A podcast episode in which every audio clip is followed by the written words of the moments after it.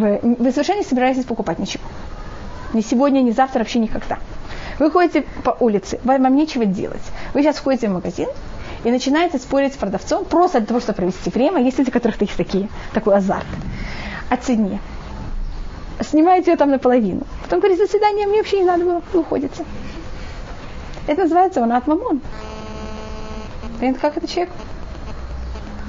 А если человек зайдет в магазин, и он только не нашел то, что ему надо. Тогда он имеет право, на он, это, для этого есть магазин. А если это просто у него проводить время, тогда он логически такое еще не имеет права. То же самое, когда человек что-то обещает. Когда они что-то обещали кому-то, так они тоже не могли там есть всегда пример, который дается, это когда ангелы пришли к Саре, они когда и обещали, что на следующий год родится ребенок, они сказали, что они придут и, и будет ребенок. А Илиша, он там обещал Шулями, э, жен, женщина, которая была из города Шулем, он ей также обещает, что на следующий год у нее родится ребенок, так он говорит немножко по-другому. Тогда ему говорят, почему ты говоришь другую фразу? Он говорит, это были ангелы, они обещали, они знают, что будет и как. Я человек, у меня это пророчество, но что будет со мной, что какие-то будут обстоятельства, я уже не могу обещать. Знаете, мы люди, мы можем сказать, что бы мы хотели, но как и что, мы не знаем, поэтому часто говорим блинеда, потому что это очень многие обстоятельства, они совершенно не связаны с нами, даже если мы очень хотим. Ты понимаешь, что это не, гона это не неправда. И гона от есть в многих очень вещах. Если вы идете на базар, и это вещь, которая, когда был еврейский суд, а судье, кроме того, что они должны были с этими штунами, они должны были также проверять все цены на всех рынках чтобы никто не имел права взять и повышать слишком цену, и также понижать слишком цену. Охранялись какие-то эм, рамки цены, решались каждый раз, какие будут цены, плюс-минус. Есть, конечно, какая-то вариация, сколько может каждый немножко повесить, немножко понизить, но есть какая-то грани, что больше этого и меньше этого он не имеет права. Если приходите на рынок, и вы, вы знаете, есть такие случаи, когда вам даются, вы можете купить только такую в коробочках. Если сверху все очень красиво, а снизу вы знаете что. Такая вещь это тоже на от мамон. Это какой-то обман такой не совсем. Девочки, вы могли бы проверить, понятна разница между он от мамон и э, ложь, это не совсем ложь. Есть там э, многие вещи, которые с этим связаны. Насколько повышать цену, если человек спешит, можно ли использовать его спешку. Что, понимаете, вы, вы согласны, есть случаи, когда человек согласен повысить цену, только что, потому что он очень, ему нужна эта вещь срочно. Есть многие вещи, которые с этим связаны. Так у нас есть хона от дворим, и у нас есть хона от мамо. И обе вещи есть у нас в недельной главе. Извините. Теперь, в общем, что у нас есть в недельной главе. Наша недельная глава занимается, если мы очень глобально рассматриваем, законами, которые называются социальными проблемами. Почему это рассматриваю так? У нас есть законы Шмита, у нас есть законы Ювель. Эм, законы, значит, что происходит с человеком, если если человек обеднеет, какое он имеет право, как он может прожить, и что он может делать, и как, чтобы у нас, э, значит, есть с одной стороны э, коммунизм, с другой стороны есть что? Какой есть э, капитализм. А в иудаизме сохранялось в коммунизме или социализме заботиться о бедных людях. И как будто богатым немножко менее приятно там жить. Теоретически, практически это не совсем так. В капиталистическом мире что? Будто не заботятся о бедных, а заботятся, наоборот, о богатых. В иудаизме забота обоих. И поэтому такой очень странный стиль, или, как можно сказать, форма власти, которая была в иудаизме и законы.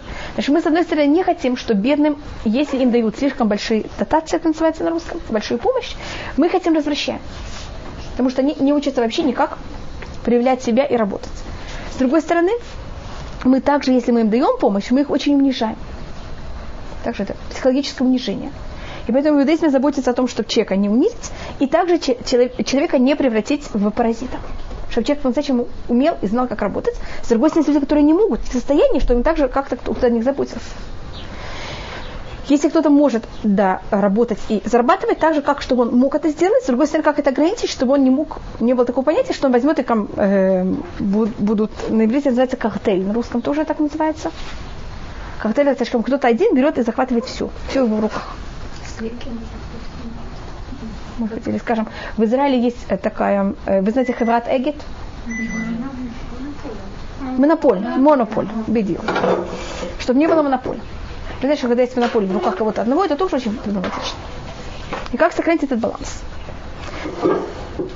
И мы рассмотрим сначала законы Шмита. Может быть, я начну с законов Ювеля, а потом я перейду к законам Шмита. Я немножко тут порядок э, меняю, для того, чтобы просто показать, какие это законы. Если у человека, каждый еврей, когда мы приехали в Израиль, он получил э, какой-то кусок земли. Значит, у каждого из нас, у кого-то его пра-пра-пра-пра-дедушки, был здесь кусочек земли. Только я могу сказать, между прочим, как вы знаете, у нас есть порядок, как евреи, как коленные были распределены, у нас есть многие деления. У нас есть в книге Барышит, как еврейский народ, когда он рождается. У нас есть два порядка. В книге Барышит всех колен это порядок матерей, какая, какой матери каждый из нас принадлежит, и порядок, как мы родились. Какая разница? Потому что, скажем, Лиа, она родила четырех детей, а потом родились дети э, Бельга, потом родились дети Зильпа, потом родились еще два сына Лиа. Значит, когда мы делим их по порядку рождения, порядок будет немножко другой, чем когда мы делим их по порядку матерей. И это два порядка, которых мы рассматриваем или по возрасту, или по матерям в книге Барышит. В книге, и в книге Шмот на каком-то уровне. В книге Бамидбар порядок колен абсолютно меняется. И это порядки, как они ехали, когда мы ехали в пустыне. Кто был на юге, кто был на севере, кто был на востоке, кто был на западе когда каждый, конечно, три колена имеет другую сторону и также имеет какую-то символику. Когда мы приезжаем в Израиль, нас рассаживают в Израиле совершенно по другому порядку. И снова есть у этого порядка совсем своя другая логика. А когда придет Машиах, мы будем расположены в Израиле совсем по другому порядку. Просто я говорю о том, что если мы говорим о том, что у каждого еврея есть кусок земли в Израиле, так зависит, понимаете, как. Я так говорю, что у нас есть, когда, как это было, а как это будет в будущем, это еще под вопросом. А Гера? Герим, то, что было, когда евреи пришли в Израиль, когда вас распорядили, они находились, э, в, когда мы шли в пустыне, они были с коленом Дан. А когда потом мы пришли в Израиль, то, что им сделали, они жили по краям. По-моему, это говорили уже. Значит, у нас есть северная граница, Герим, потом не евреи. Южная граница, Герим, потом евреи. Потом не евреи. Понятно, где они находились? Немножко... Они были как будто... Да, какой-то был Израиль, а потом были Герим. Теперь проблема, что за счет этого как будут люди рассматривать Герим. Да. Как, можно сказать, отбросы, извините, что я так говорю, я не знаю точно, как это сказать более э, прилично, но понятно, как будто они находились как будто бы вне территории, для того, чтобы это в какой-то мере э, вычеркнуть из еврейского народа, чтобы не был такой подход к Ирим, место храма, оно, когда мы вошли в Израиль, не было распределено. Первых 400 лет не было храма даже больше, пока был построен храм, прошло достаточно много времени. Евреи, когда вошли в Израиль, они, когда делили весь Израиль, они его всего поделили, и они знали, что в будущем какое-то колено потеряет какую-то территорию, знаете, что я это называю, потеряет, так как на этой территории будет построен храм. Понятно, как это? А тогда, когда они вошли в Израиль, все только думали о земле. И каждый километр, понятно, как это измерялся, кто получит больше, кто получит меньше. Тогда они решили, вот эта территория, которая, значит, мы сейчас разделили весь Израиль, какое-то колено явно потеряет потом какую-то территорию, понятно, будет отнято для места храма. И там он не сможет обрабатывать, это будет не приезжать никому. Мы за счет этого возьмем самое хорошее место в Израиле. И вы знаете, какое считается самое хорошее место в Израиле? Район Ерихо. Потому что там все растет. Вы знаете, там такой микроклимат особый. И там также есть вода. Там нет ветров, это же такая долина. Это чуть не как тропики. Вы знаете, там можно собирать урожай много раз в году, не только один раз. И, и такую же точно территорию по, по метрам, сколько будет в будущем храм, мы там возьмем. И такую территорию не дадим никакому колену.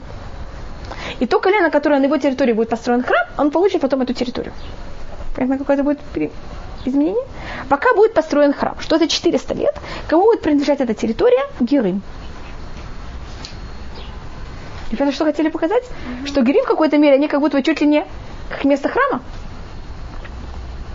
И поэтому то, что у них нет территории, это чтобы не рассматриваться, никак не унижалось еврейское народ. Теперь откуда мы это знаем? То, что я вам рассказываю, где находились Герим, когда вы спрашиваете.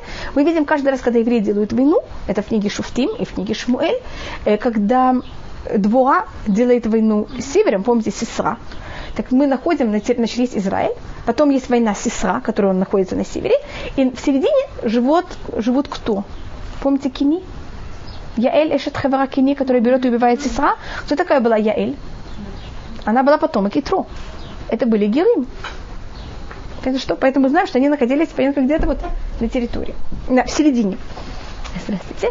А как я знаю, что так... Здравствуйте.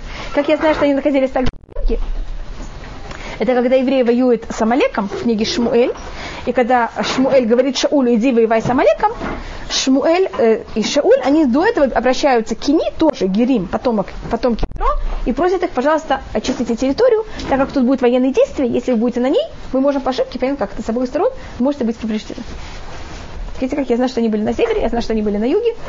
И мы также знаем, что они были на территории, которая в будущем получит то колено, которое на, на его территории будет построен храм. А по, по отцу идет, ну, колено. Да. А если ребенок от смешанного брака? По Так. матери или у него нет дела? Что это? По матери переходит как бы ему дело, или у него нет дела? Это зависит, что происходит с этой женщиной. Если эта женщина, она была единственной дочерью, или у, у ее отца не было сыновей, а были только дочери, тогда она получает землю. А если у нее были братья, то для чего и почему это так сохраняется? Потому что у нас колено идут по отцу. Так есть, если бы что шло также по, жен- по девочке, то каждый раз она бы выходила замуж за кого-то другого. И что Израиль через одно поколение превратится в пятнистые пятна. Конечно, что потерялось? А мы хотим, наоборот, сохранить вот такую территорию.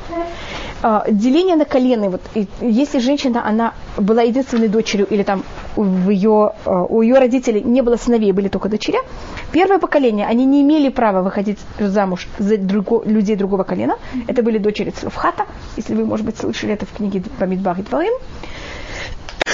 Извините, а во время второго, после этого, второго поколения и дальше, они имели право выходить замуж за кого они хотели. Но еврейский народ очень плохо относился к таким смешанным бракам. Значит, девушка была там из колена Эфраим, а парень был из колена Менаши.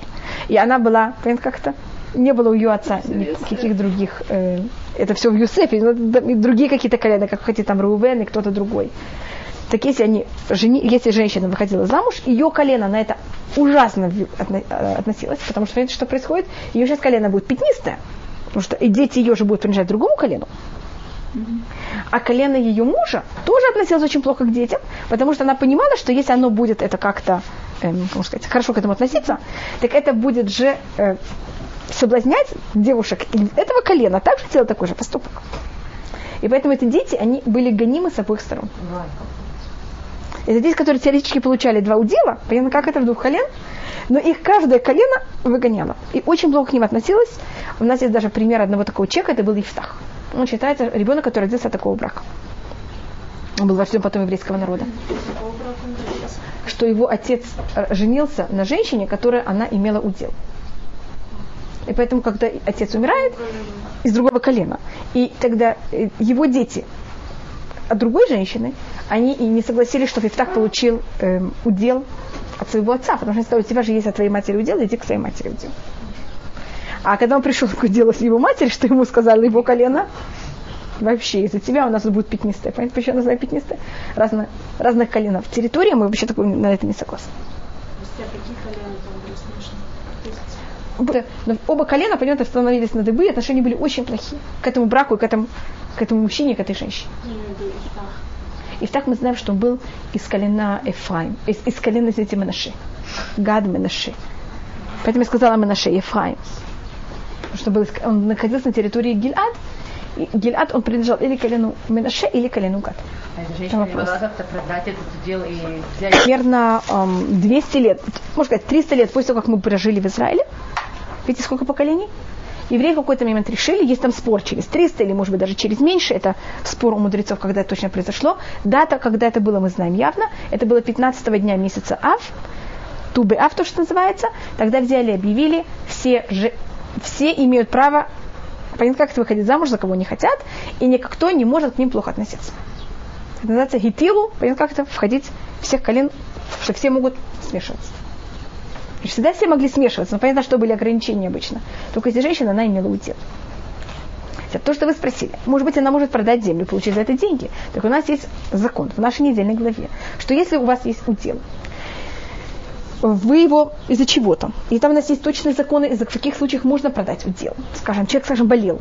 Он не может сейчас обрабатывать землю. Поэтому понятно, что происходит с землей, она просто вся заброшена. И тогда ему удобнее взять ее и продать. Он ее может продать, но через 50, с- э, максимум он может ее продать только на 49 лет. На 50 год, то, что называется ю- ювель, земля возвращается к нему назад. и опять то же самое. И понятно, почему это, и за счет этого, понятно, как невозможно продать землю? А почему есть такой закон? Для того, чтобы любой еврей, он имеет землю. И поэтому сколько может быть какая-то семья, сколько лет она может быть бедная? Обычно нормально, скажем, 30 лет максимум. Почему только 30 лет? Но не сразу же, после того, как она имеет землю, она сразу обеднела. Значит, сначала она имеет деньги, которые она продала. А следующее поколение, что оно всегда имеет уже какую надежду? Что вот еще немножко они получат эту землю назад. Не получали без э, возвращения денег. И проблем не было, что Земля моя. Вы должны помнить, что земля моя, и я, понятно как, поэтому вы не можете ее покупать. И вы не можете ее продавать навсегда. Нет в Израиле понятия на вечность взять и продать территорию. Мы пришли в Израиль, каждый получил свою территорию, сейчас никак невозможно взять и изменить. Закон Украины, землю можно 49 лет сдать. До этого что у нас происходит? Никто не может быть слишком бедным. С другой стороны, никто не может быть слишком богатым, потому что никто, даже если он взял и накупил, неописуемое количество земли, через 49 лет максимум, что происходит со всей землей? Не уходит. Поэтому понятно, что называется, что нет монополя? Ни на землю, ни на что. Теперь, если человек берет и продал себя в рабство, это может быть, что человек очень обеднел. Он, скажем, он продал землю, он продал уже все, он продал дом. И, и сейчас у него нет денег, он не может никак себя прокормить, у него семья, он не может прокормить семью и так далее. Тогда он может себя продать в рабство. Если человек себя продает в рабство, у нас также есть законы раба в нашей недельной главе, тогда хозяин обязан взять и кормить всю его семью. И хозяин также, после того, как он выходит из рабства, он ему должен дать от всего, что у него есть, какую-то часть урожая. От всех его овечек, от всего-всего. Это называется ганака. Потому что обычно, когда человек себя продает в рабство, когда нет просто у него нет денег, а должно быть, когда он уже по ушам в долгах, так деньги, которые он получил, что он должно быть с ними сделал, как вы считаете? Отдал. Сейчас он выходит из рабства. Что у него есть? Он знал то же самое положение. Поэтому хозяин это какая-то вот просьба, чтобы хозяин, он же имел какие-то связи с этим человеком. Что он за это, это все-таки человеческие какие-то связи, ты ему должны добавить на какой-то подарок. И это называется митцват ганака. Чтобы этот человек мог, когда дети начать заново, и если он, нормальный еврей, мог быть рабом только в течение шести лет, через шесть лет он должен был выйти на свободу. Если этот человек говорил, я не хочу выйти на свободу, я не умею, я не приспособлен. Есть такие люди, не приспособлены сами. Если у меня не будет хозяина, я буду спать до 12 часов дня, я ничего не буду делать, мне никто не будет говорить, что и как делать. Тогда ему, как вы знаете, прокалывали ухо, и тогда он становился, продолжал быть рабом, но через до года Ювель. Значит, максимум мог быть рабом 49 лет. В год Ювель он об- обязательно должен был взять и возвратиться назад к своей территории. Видите, должно быть у него также территория возвратилась. Где-то как это, он как будто все восстанавливается. И после того, как он восстанавливается и возвращается, прекращает быть рабом, запрещено когда-то кому-то напоминать ему, что он был когда-то рабом. И этот хозяин не может к нему относиться, понимаете, как это? Ну, ты когда-то, там, понимаете, было у меня полы, кто ты вообще сейчас? Что-то? Да, ухо остается проколотое. Ну, знаете, оно через какое-то время познать бороду или пиот, это будет не видно. Ты, это не в нашей недельной главе, это говорится Пашат Мишпатим. Да. Так есть э, два мнения, почему прокалывается именно ухо. У нас, может быть, мы как раз в Пашат Бегар, этим, это первый Раши, который говорит, говорит об этом. Я к этому отнесусь немножко. Это почему, видите, когда мы говорим о какой-то мецве, видите, что я э, все время делаю сноски. Это говорится там, это говорится там, это говорится там. Мы еще немножко посмотрим, почему это говорится так много раз. Так то, что вы спрашиваете, у нас кто продавался в рабство? Или человек, который был очень бедным. И тогда говорится, почему Всевышний, когда взял и нам дал Туру, он сказал, «Анухи Ашем Элокеха, ашер уцитиха мерец Мицраим, мибет Авадим». Я Всевышний, который взял и вытащил тебя из рабства, из дома рабов, и, и он Всевышний нам сказал, «Кили бне Исраэль Авадим». Мне евреи рабы. А ты взял себе и купил хозяина. Ты раб Всевышнего. В момент, когда мы покупаем себе еще одного хозяина, потому что у нас происходит наше отношение к Всевышнему, оно уже через дистанс. Это одно объяснение. А другое, это что э, кто продавался еще в рабство, это был человек, который взял и своровал. Человек своровал. Не знаю, картину Пикассо. Потом ее решил, не знаю, он где-то ее прятал, она у него... Ну, понимаешь, что с ней произошло. Или он ее продал и все пропил. Может быть, такая вещь. Да. Или проиграл. Или он может пойти в казино и проиграть даже за одну ночь. А, ну, И да. тогда он, понял, как то Его как-то ловит, он виноват. Сейчас что он может сделать? Он- у него нету, нет копейки. Тогда мы в таком случае его брали и продавали в рабство. У нас есть понятие тюрьмы, его продавали в рабство на 6 лет. И также и понятно, что картина Пикассо не будет оплачена, его работа 6 лет. Но больше от него мы не можем требовать. Человек никого-то не должен по еврейскому закону терпеть всю свою жизнь за одну какую-то ошибку. Даже если она очень тяжелая. И тогда почему прокалывает ему ухо? Ухо, которое слышал на горе Синай, что запрещено воровать, взяло и спросило. Так зависит, какого, какому рабу э, про... прокалывают ухо.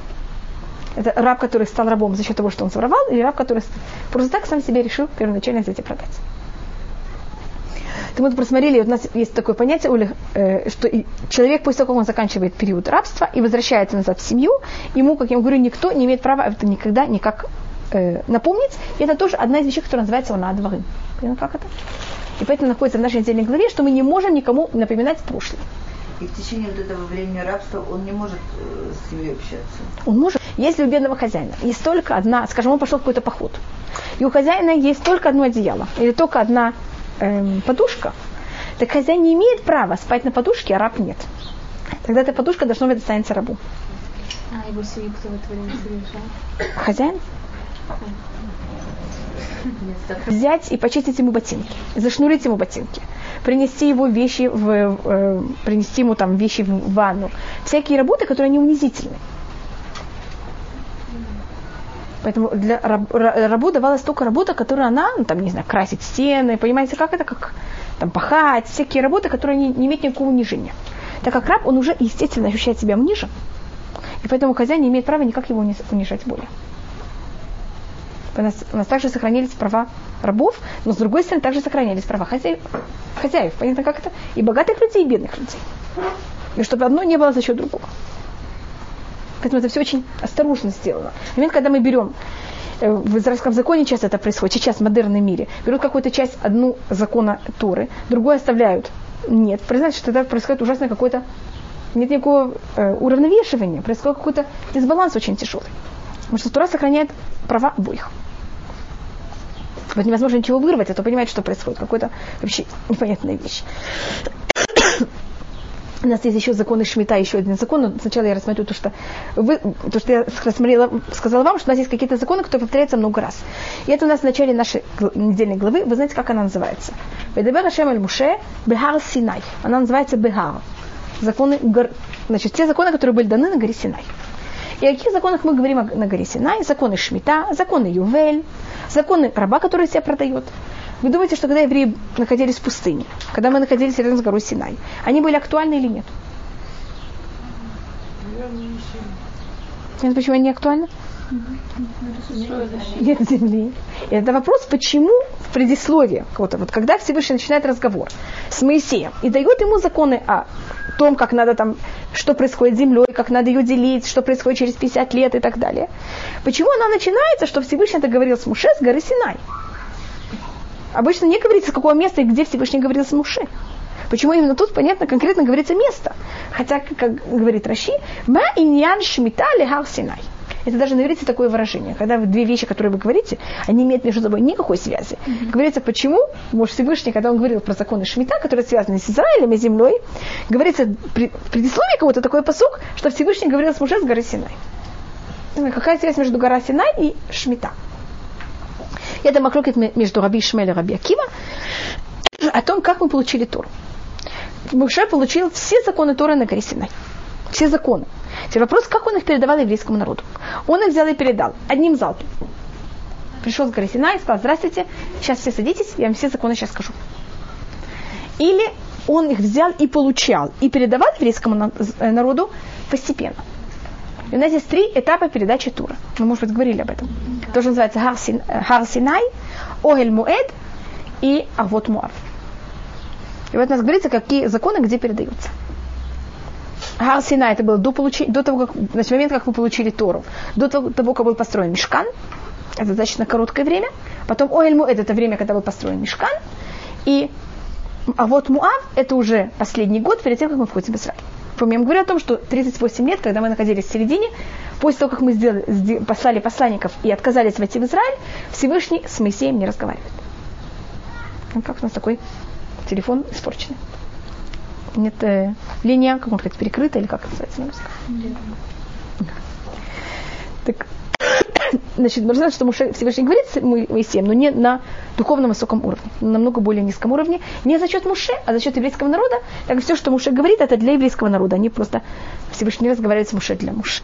Которые мы можем взять это раба, законы о том, законы раба, они у нас находятся в книге Пашат Мишпатим, находится в книге Вайкра и находится в книге Дворым. Понятно, как это? Значит, любую мецу, которую вы не возьмете, она явно должна повторяться в Торе минимум три раза. Каждый раз немножко в другом варианте. Поэтому за счет чего? Потому что каждая мецва передавалась еврейскому народу в трех вариантах. И каждый раз будет вопрос, почему именно в этом месте добавляются именно эти оттенки закона, а в этом месте другие оттенки закона. Потому что каждый, каждый этап, он имел какие-то другие свои уровни. То, что можно рассмотреть очень глобально, то, что называется Бехар Синай, на горе Синай, перед тем, как построен был Оэль Муэд, это был до того, как мы сделали Хет Хаэгель, до того, как мы сделали грех Золотого Тельца, и мы еще никогда плохо себя не вели, и нам все говорится на таком очень хорошем уровне.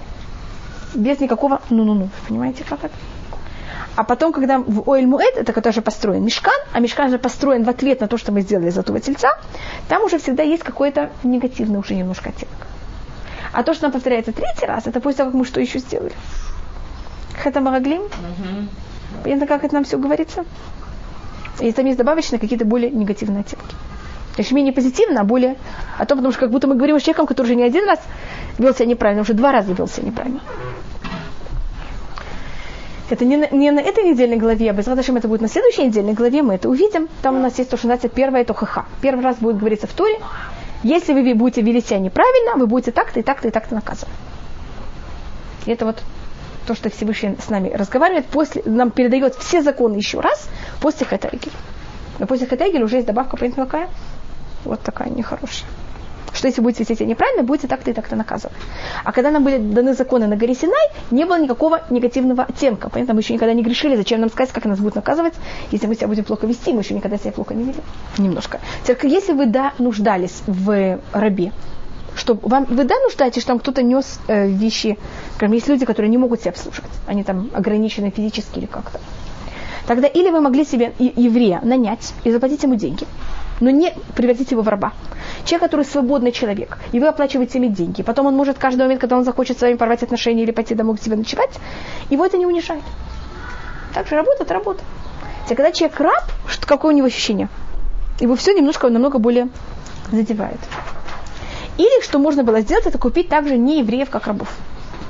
И у нас был такой статус и такое понятие, как нееврейские рабы. К ним также относится немножко Тура в нашей недельной главе.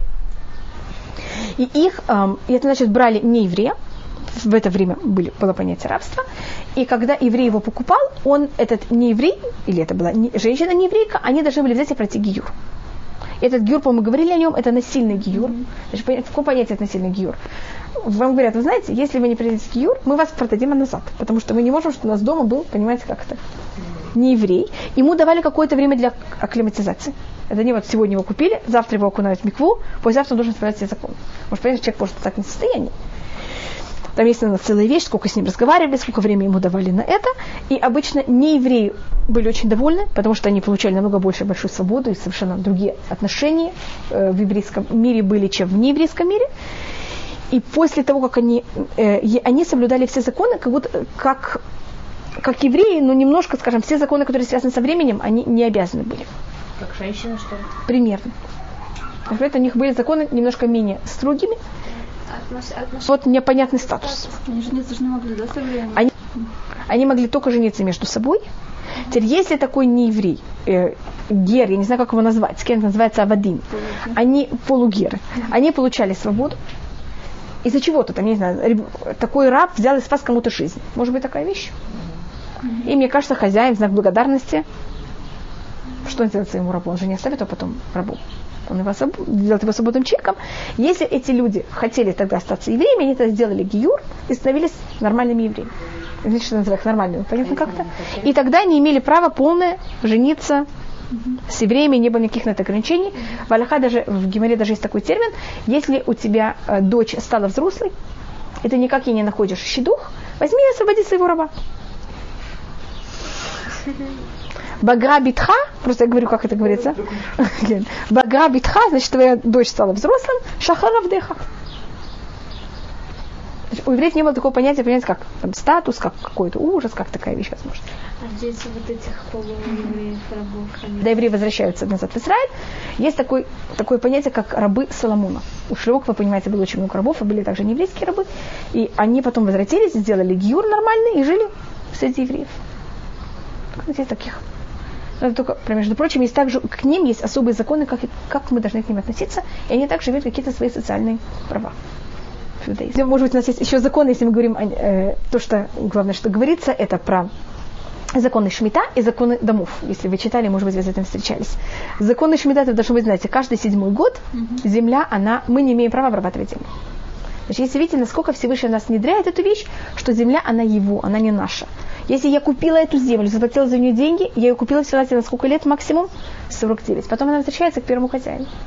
Если эта земля моя, она, она моя, она никуда не от меня не уйдет, я ее не продала, в седьмой год я не имею права ее обрабатывать. Значит, понятно что-то? Значит, Всевышний, с одной стороны, мы пришли в Израиль, мы получили землю. Но одна из вещей, которую Всевышний очень не хочет, это земля, она очень тягивает людей. И люди превращаются в таких крестьян. Чтобы еврейский народ, который получил Туру, в кого не превратился вдруг. Христиан таких. Понятно, как-то, чтобы... Это седьмой год, когда мы не обрабатываем землю. Первым делом, это у нас происходит такое немножко отделение от земли. Понятно, как это мы не полностью порабощаемся. Вторая вещь. У нас есть целый год заниматься Турой. Так евреи сколько времени работали? Шесть лет.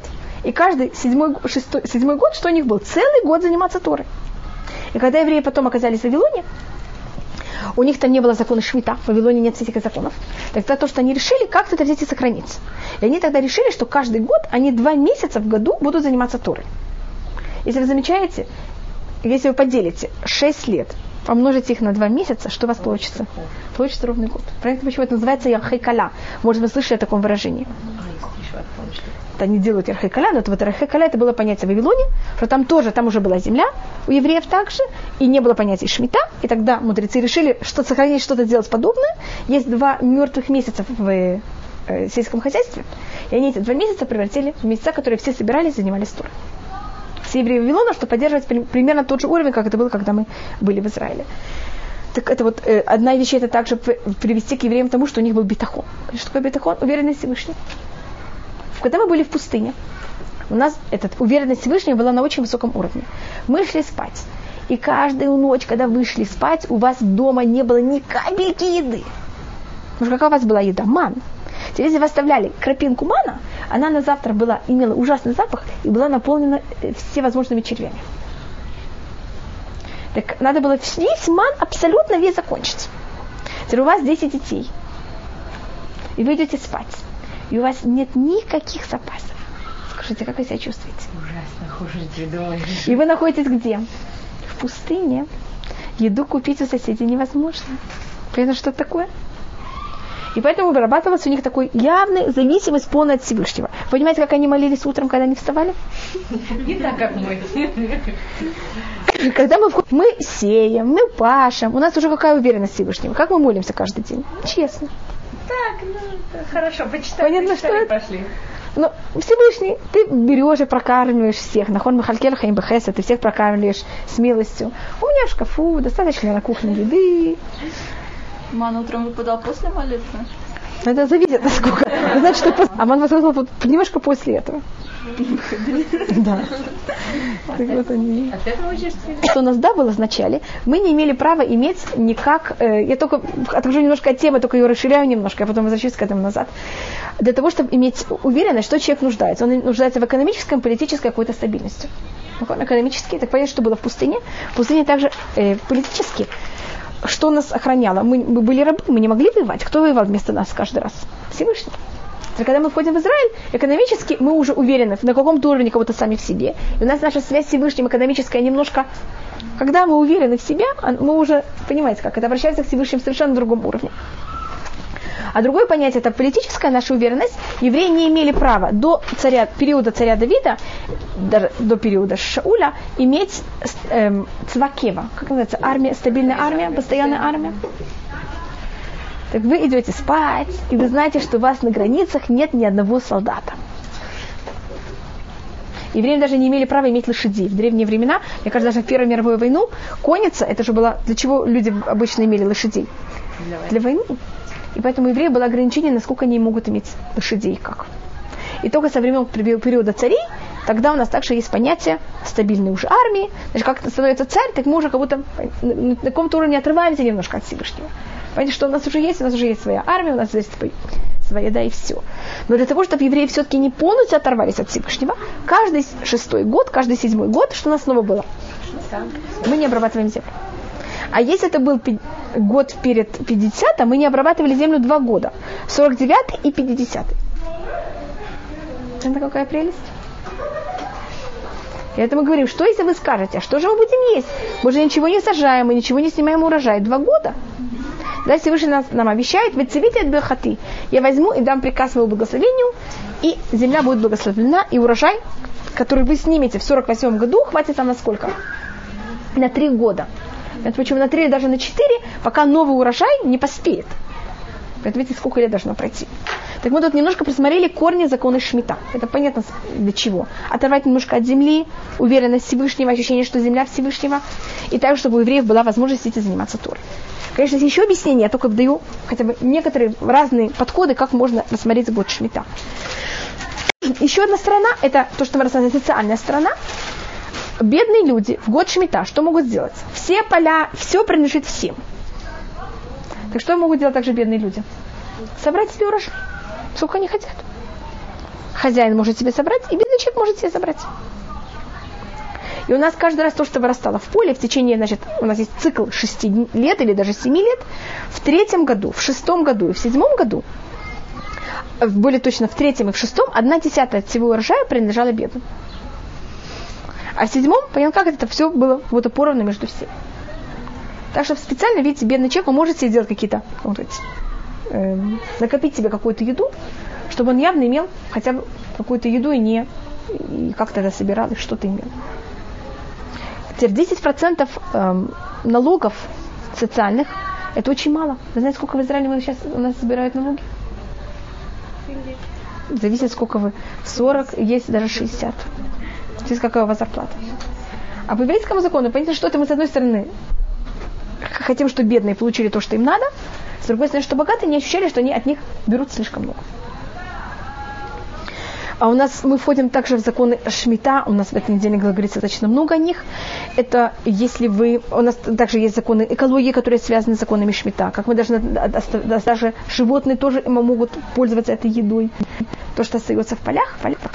Теперь, если у вас есть сельское хозяйство, как можно сказать, эм, которое связано с урожаем, который каждый год надо высеять заново, то в год Шмита вы абсолютно ничего с этим не можете делать, вы не можете сеять, вы не можете жать, вы ничего не можете с этим никак э, это э, собирать.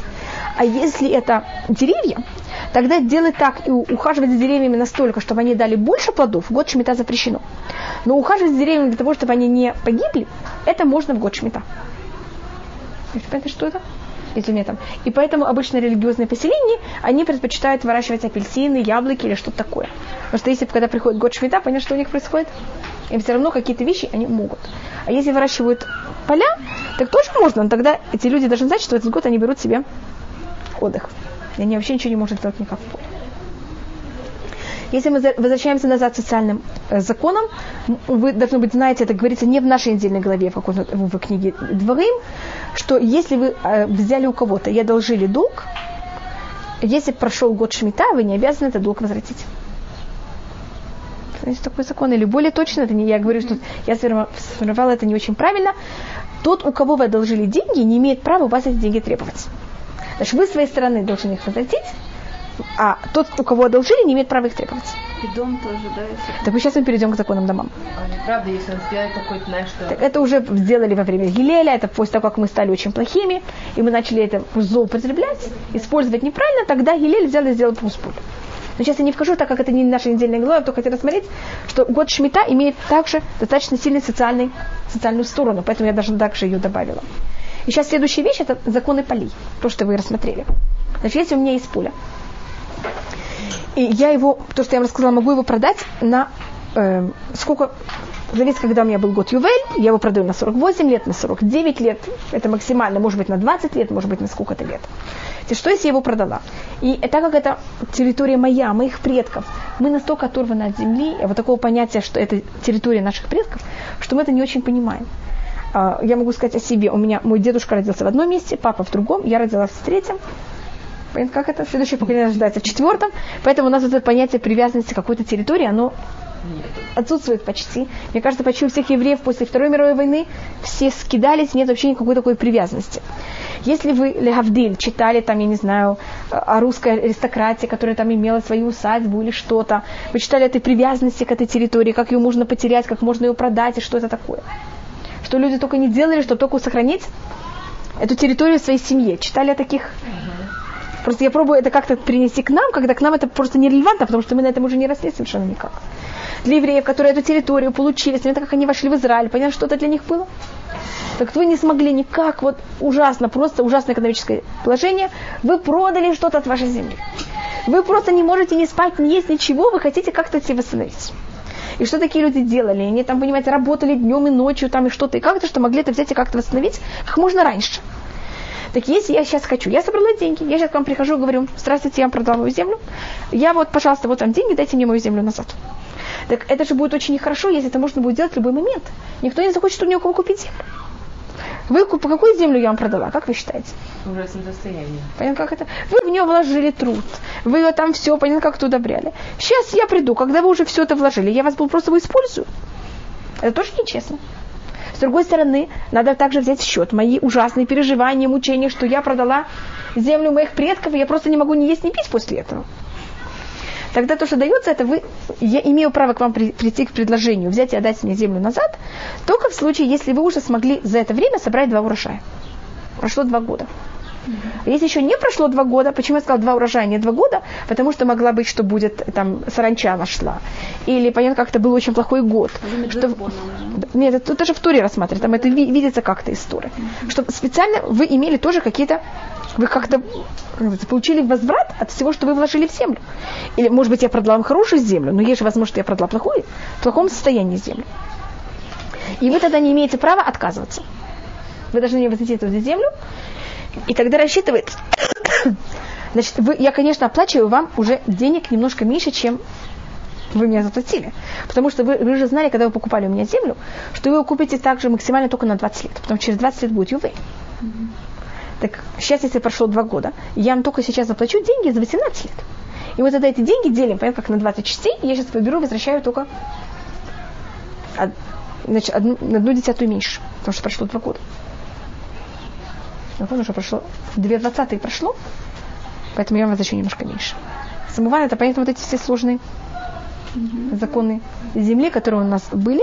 Теперь, если есть же дом, и тут будет та же разница. Ведь я построила дом на моей территории. И этот дом, понятно, какой период я его построил. И сейчас я его беру и продаю. Дома возвращаются автоматически. Сразу я могу вам заплатить и забрать дом. Но это если дом был на территории э, города, который не имеет стену вокруг. Значит, то, что называется полевой дом, я не знаю, как это, как дача. А если дом он построен в городе, который имеет стена, вы согласны, что если вы взяли, купили дом, его уже обставили и перестроили по вашему вкусу, если я потом возьму и вас его захочу купить через два года, как это будет для вас? Не очень приятно. Понятно, как это? Это не то, что поле. Угу. Поэтому в законах дома точно наоборот. В течение первого года я имею право выкупить, а после первого года все, я не имею права к вам, вообще к вам подходить и что-то вам предлагать.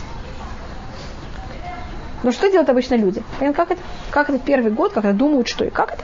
И поэтому люди, которые покупали дома, они обычно первый год, понимаете, что делали? В него еще почти ничего не вкладывали, а потом уже ничего невозможно было потом делать.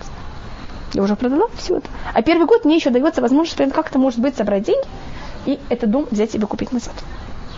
Так вот тоже у нас есть законы также э, домов. И видите, насколько тут сохраняются права, то, что я пробовала все время рассмотреть в начале. Права кого? И того, кто обеднел, и с другой стороны того, кто это купил. Если приходит человек и говорит, вот я тебе хочу купить обратно дом, человек может ему сказать, я не согласен? Когда? После года? Да. После года, да. А в Нет, течение года он обязан. А в течение года он обязан. И Обязан? И снова евреи какой-то период начали к этому очень ж- э, плохо относиться. И что они делали? Я купила дом, я не хочу так себя вести, так скажем, вот эта лампа. Купила дом в Иерусалиме. Иерусалим имеет стену вокруг. И уехал в Испанию на целый год. А кто-то взял, а кто это продал этот дом, он берет, работает, не ест, не пьет. Понятно, как это? Собрал деньги, приходит, стучит на завтра, на послезавтра. Год еще немножко заканчивается. а его нету. Год прошел, он приезжает из Испании, здравствуйте. А извините, никаких претензий, год прошел. Это то, что сделал Гилель. Видите, когда евреи этим пользовались уже неправильно, это что я могла взять, принести деньги в суд, и суд тогда взламывал дом и давал мне разрешение войти в дом. И там, ну, это уже целый закон, и что и как, это с этим неправильно. А по поводу... Что-то? Дом в... на- э, Спасибо, что вы это спросили.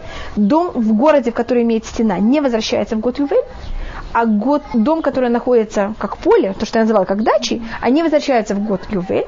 Сейчас добавочно у нас есть города левитов. Это будет только еще немножко, только что вы хотите спросить? Хотела спросить, вот э, как бы сумма одна конкретная. 48 городов. Шесть городов, которые были первым, с первой стороны, они были города для убийцев, а второстепенно го- города левитов, и 42, которые первостепенно были города левитов, и второстепенно города убийцев. Теперь какая была между ними разница? Если убийца пришел в эти шесть городов, он не должен был платить нигде, никому аренду, аренду за дом, и левиты ему должны были даже эвакуироваться, только чтобы он мог где-то жить.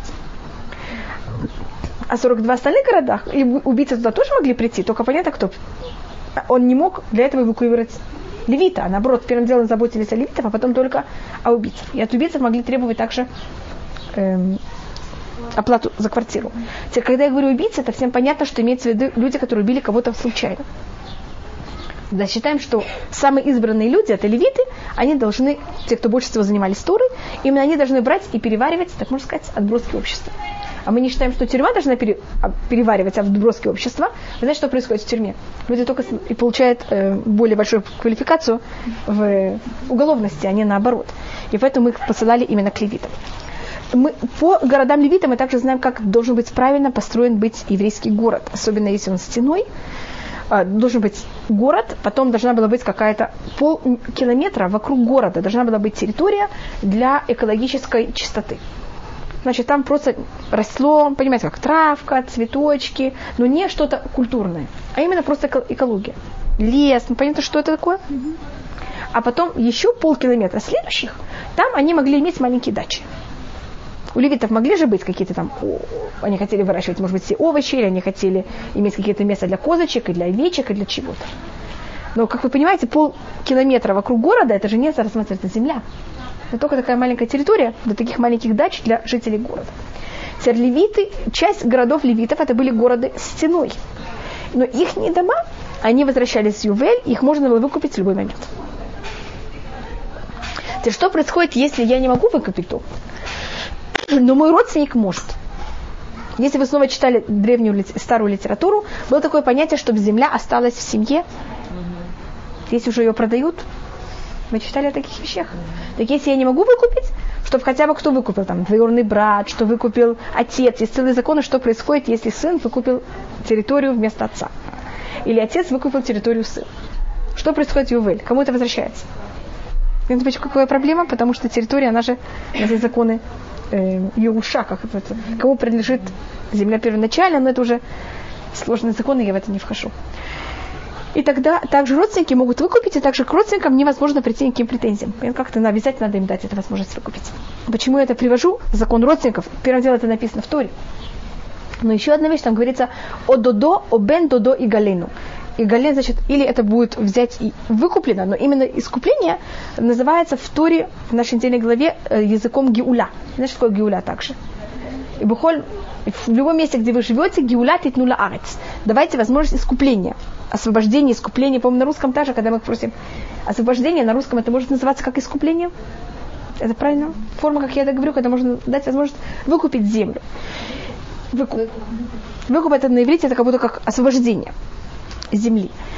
И от этого говорит Оахаим. Вы знаете, как называется э, Машех? Он должен быть потомком кого? Давида.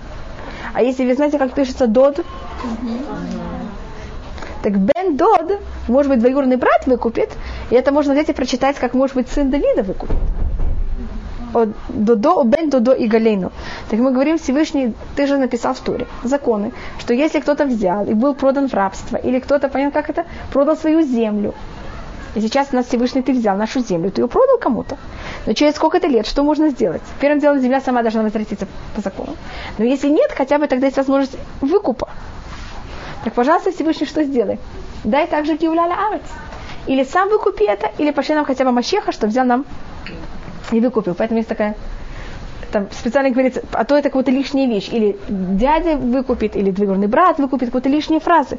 Что любой родственник может выкупить. Зачем входит в это? На это говорит Мидраш, это и Урахаим тоже рассматривает, что понятно, кто это. Тут уже намек о том, что Всевышний взял нам и как-то нас э, взял и возвратил в Израиль.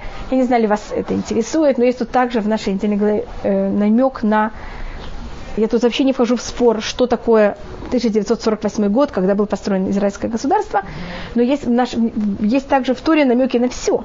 Так в, о том, что мы возьмем и возвратимся, у Вишнат, там есть такой посук, у Вишнат Ювель Азот. И в этот год, год Ювеля, э, ведь я уже, если я могу просмотреть, у Вишнат Ювель Азот, Яшуву и Шлахузато. Все возьмут и возвратятся, любой человек в свою страну. Так, если Яшуву...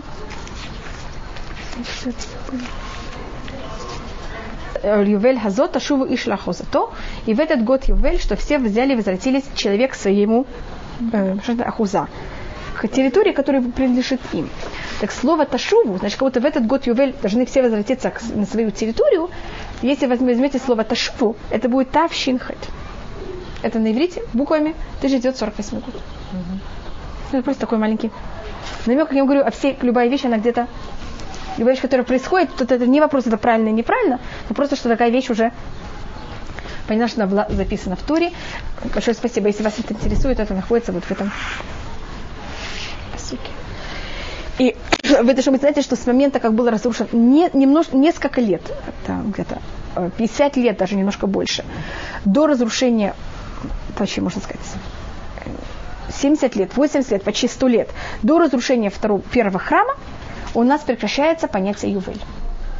Ювель может быть вот то, что мы в 50-й год рабы все освобождаются, что все, земля вся возвращается первоначально к тому, кому она принадлежит. У нас уже 2500 лет такой вещи не было.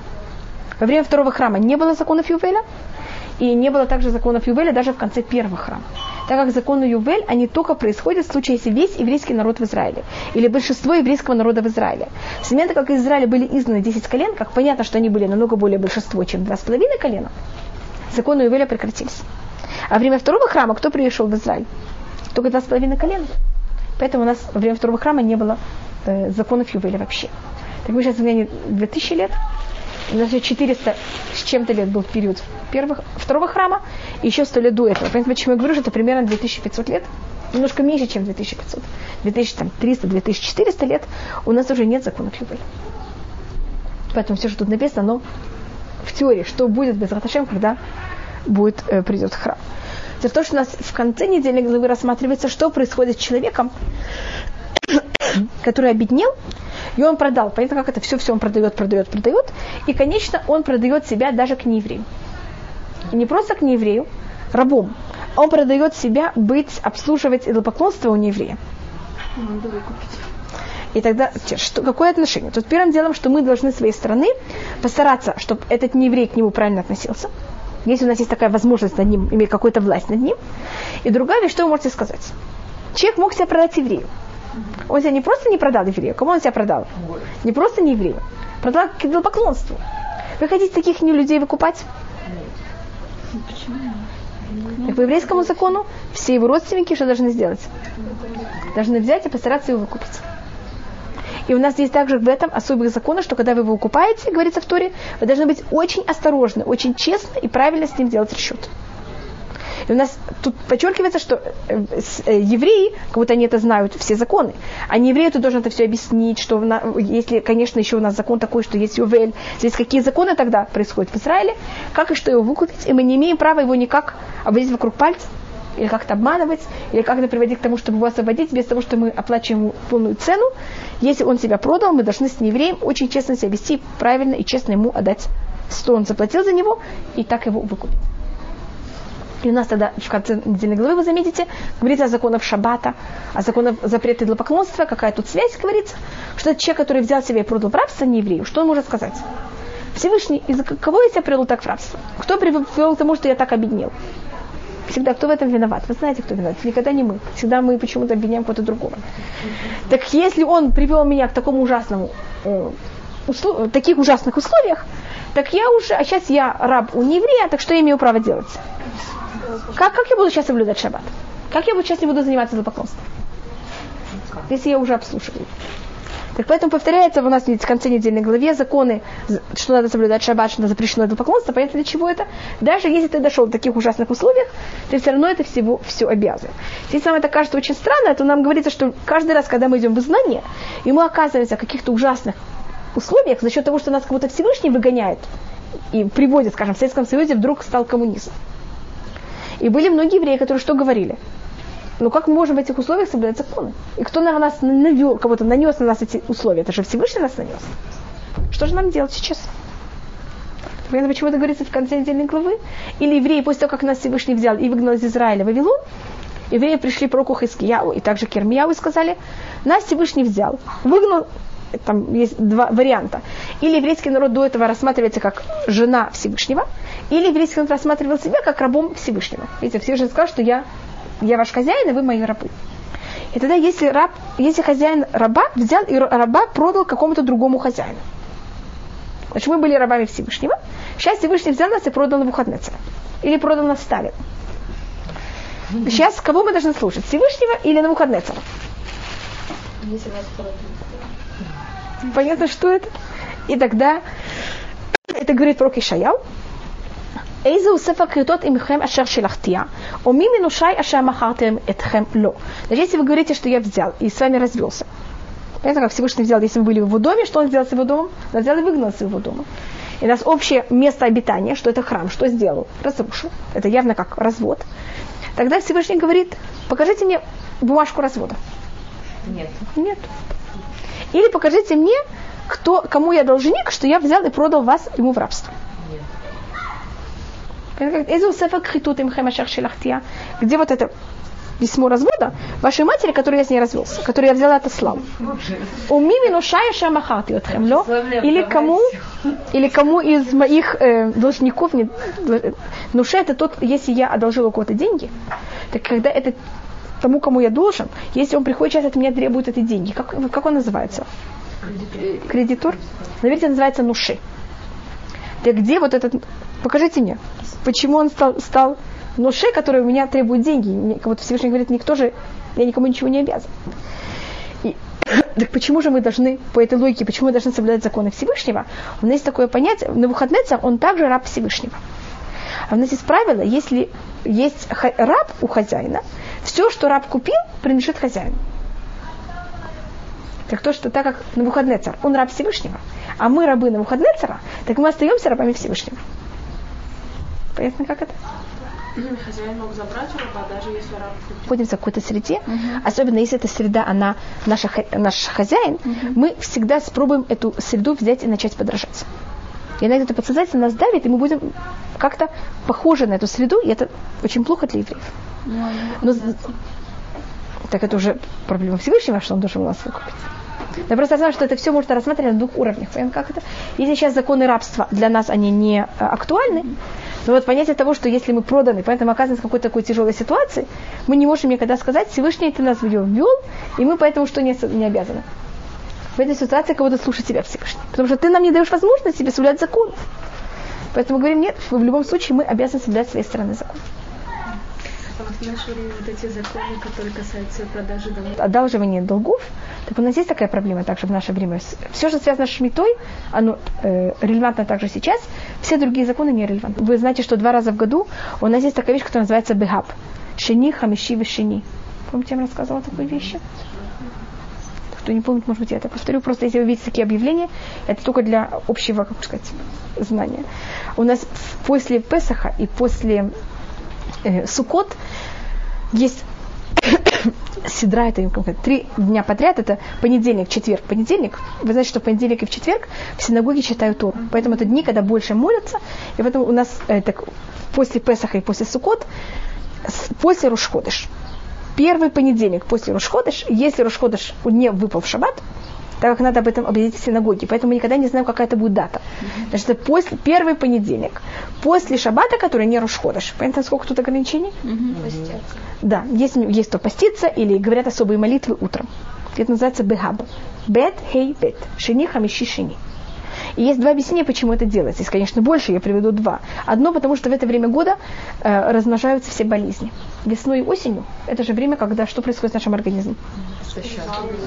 Закон ослабляется, значит, что всегда в это время желательно брать там всякие витамины, э, вирусы все размножаются, когда холодно, вирусы спокойные, и когда жарко они тоже. А вот время переходных, они всегда в самой тяжелой ситуации. Поэтому мы постимся и молимся тому, чтобы не были болезни, и особенно, чтобы не были болезни детей.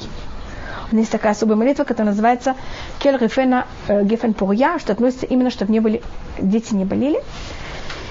И ага, другое объяснение это, что может быть в Песах и Сукот, так как были, мы были в связи с очень многими людьми, мы и там радовались слишком много, говорили, что не нужно, может быть, так как это вы работаете. Только одна такая очень неприятная вещь, только для того, чтобы такую вещь доказать, в Равинате всегда перед, после Песаха и после Сукот открываются уйма просьб на развод. Больше, чем течение всего года. Потому что когда все люди вместе, понимаете, как это свободны. Если есть какие-то проблемы, они все набухают. А когда мы работаем, там ходим, они немножко, понимаете, как-то не настолько э, сгущены.